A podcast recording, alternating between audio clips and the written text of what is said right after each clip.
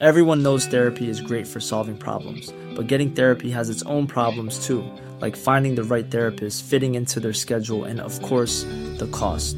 Well, BetterHelp can solve those problems. It's totally online and built around your schedule. It's surprisingly affordable too. Connect with a credentialed therapist by phone, video, or online chat, all from the comfort of your home. Visit betterhelp.com to learn more and save 10% on your first month. That's BetterHelp, H E L P.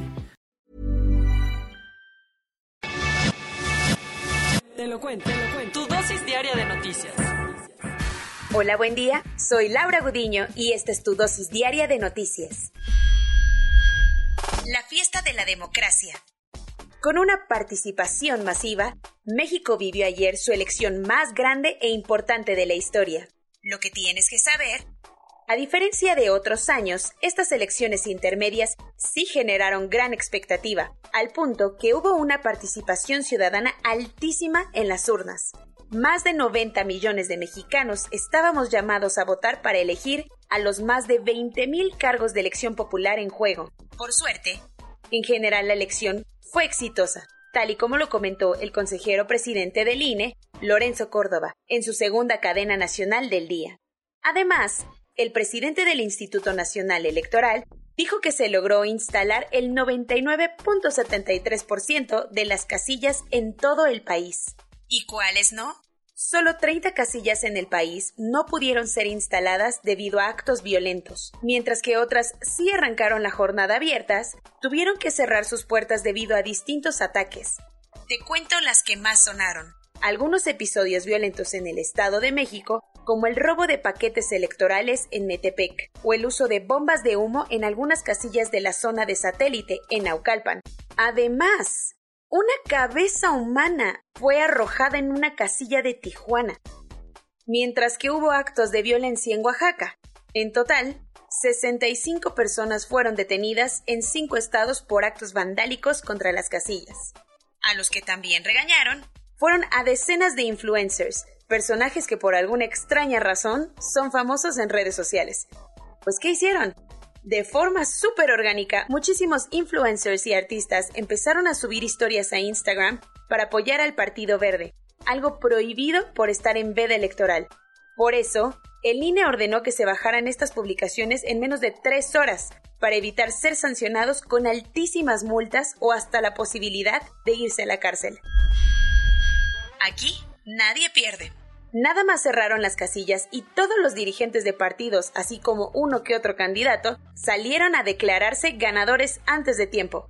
Como si pudieran darse el lujo de perder aún más credibilidad, los presidentes de todos los partidos políticos, junto con uno que otro candidato despistadísimo, salieron a declararse ganadores aun cuando el INE ni siquiera había empezado a contar los votos. Los primeros que salieron a darse su palmadita en la espalda fueron Samuel García y Adrián de la Garza, candidatos de Movimiento Ciudadano y el PRI al gobierno de Nuevo León, quienes luego se veían despachando en la oficina del gobernador. Tiempo después salieron Alejandro Moreno, Mario Delgado, Marco Cortés y Jesús Zambrano, presidentes nacionales del PRI, Morena, PAN y PRD respectivamente, para asegurar que a sus partidos les había ido requete bien y habían ganado más de lo esperado. Lo mismo ocurrió con candidatos a la gobernatura de Guerrero, Campeche, San Luis Potosí y prácticamente todos los estados en juego. Pero antes de que siguieran celebrando de forma anticipada, el consejero del INE, Ciro Murayama, tuiteó que los votos aún no se habían contado y dijo que quienes se declaren ganadores de forma anticipada son unos irresponsables. Cuentos cortos. Roberto Sandoval, el exgobernador de Nayarit, y su hija Lidy fueron detenidos ayer en el municipio de Linares, Nuevo León. Desde hace un rato, las autoridades buscaban al exgobernador priista por operaciones con recursos de procedencia ilícita. El chanchullo consistía en que Sandoval utilizaba a su hija para comprar distintas propiedades, las cuales quedaban a nombre de Libby, quien apenas estaba estudiando la universidad. Ambos ahora serán trasladados a Nayarit, donde un juez federal iniciará todos los procedimientos legales y citará a los implicados a su primera audiencia, donde decidirá si los vincula a proceso. Una nueva tragedia minera tocó la puerta de Coahuila el viernes por la noche cuando la mina Micarán en el municipio Musquis colapsó, dejando atrapados a siete trabajadores. Lamentablemente, ayer en la tarde ya habían sido recuperados los cuerpos de cinco mineros, mientras que 143 elementos de rescate siguen trabajando en la zona para poder sacar al resto de los mineros. La organización Familia Pasta de Conchos denunció en sus redes sociales que la tragedia se pudo haber evitado y aseguró que desde hace mucho habían alertado de los riesgos de esta mina. En donde también hubo elecciones fue en Perú, país en el que la población salió a las urnas en la segunda vuelta electoral para escoger al nuevo presidente del país. En un ambiente de polarización extrema, donde los dos aspirantes eran vistos como un peligro para el país, los peruanos salieron a escoger entre Keiko Fujimori, la hija del autoritario expresidente Alberto Fujimori, y Pedro Castillo, un profesor de extrema izquierda pero súper conservador en temas sociales como los matrimonios igualitarios. ¿Quién ganó? Hasta ayer en la noche la cosa iba cerradísima con una ventaja de menos del 1% para Keiko Fujimori. En su primer viaje al extranjero como vicepresidenta de Estados Unidos, Kamala Harris salió ayer de Washington para tener encuentros con los gobiernos de México y Guatemala. El vuelo no fue lo más placentero del mundo, ya que por una falla en el avión, la vicepresidenta tuvo que regresar a la base aérea Andrews antes de seguir su viaje rumbo a Guatemala.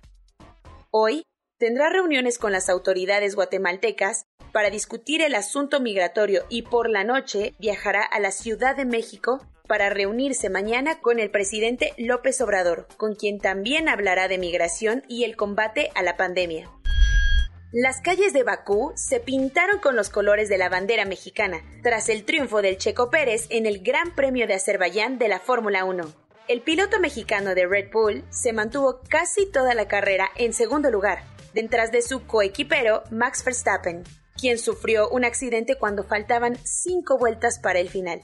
Esto ocasionó que la carrera se detuviera por momentos, lo que permitió que Lewis Hamilton subiera al segundo lugar. Sin embargo, un error del campeón mundial le permitió a Sergio Pérez obtener su primer triunfo con Red Bull y el segundo de su carrera. Corona News. A nivel global, ya hay más de 173.197.000 casos. Y hasta ayer en la noche, al menos 3.726.000 personas habían muerto. En México, 2.433.681 personas han enfermado de COVID-19 y desafortunadamente 228.804 han muerto. Lo bueno es que 34.348.213 vacunas ya han sido puestas. Debido a la jornada electoral, ayer no se pusieron vacunas contra el COVID-19. Al igual que en la Ciudad de México, otras 18 entidades federativas se encuentran ya en semáforo verde. Con esto, muchas actividades empezaron a reactivarse. Tal es el caso de la lucha libre, ya que tras más de un año de suspensión, la Arena México reabrió sus puertas. Un cargamento con más de un millón de dosis de la vacuna Sputnik aterrizó ayer por la mañana en el aeropuerto de la Ciudad de México. Seis meses después de que inició la campaña de vacunación a nivel global, ya se han administrado más de 2 mil millones de dosis de vacunas en todo el mundo. Twitter canceló la cuenta de la escritora estadounidense Naomi Wolf, luego de que tuiteara que las vacunas son un software que permite que se carguen archivos. Convirtiéndose en el primer país del mundo en hacerlo, China autorizó el uso de emergencia de la vacuna Sinovac para niños mayores de 3 años. Soy Laura Gudiño y esta fue tu dosis diaria de noticias. Hasta mañana. Hey folks, I'm Mark Marin from the WTF podcast and this episode is brought to you by Kleenex Ultra Soft Tissues your ally to help tackle your allergy symptoms this season. I love the change of seasons, but nobody loves pollen and all those other things floating in the air that make you sneeze during this nice weather. Kleenex Ultra Soft tissues are hypoallergenic and allergist approved. So fight back against watery eyes and runny noses without worrying about irritating your skin. For this allergy season, grab Kleenex and face allergies head on.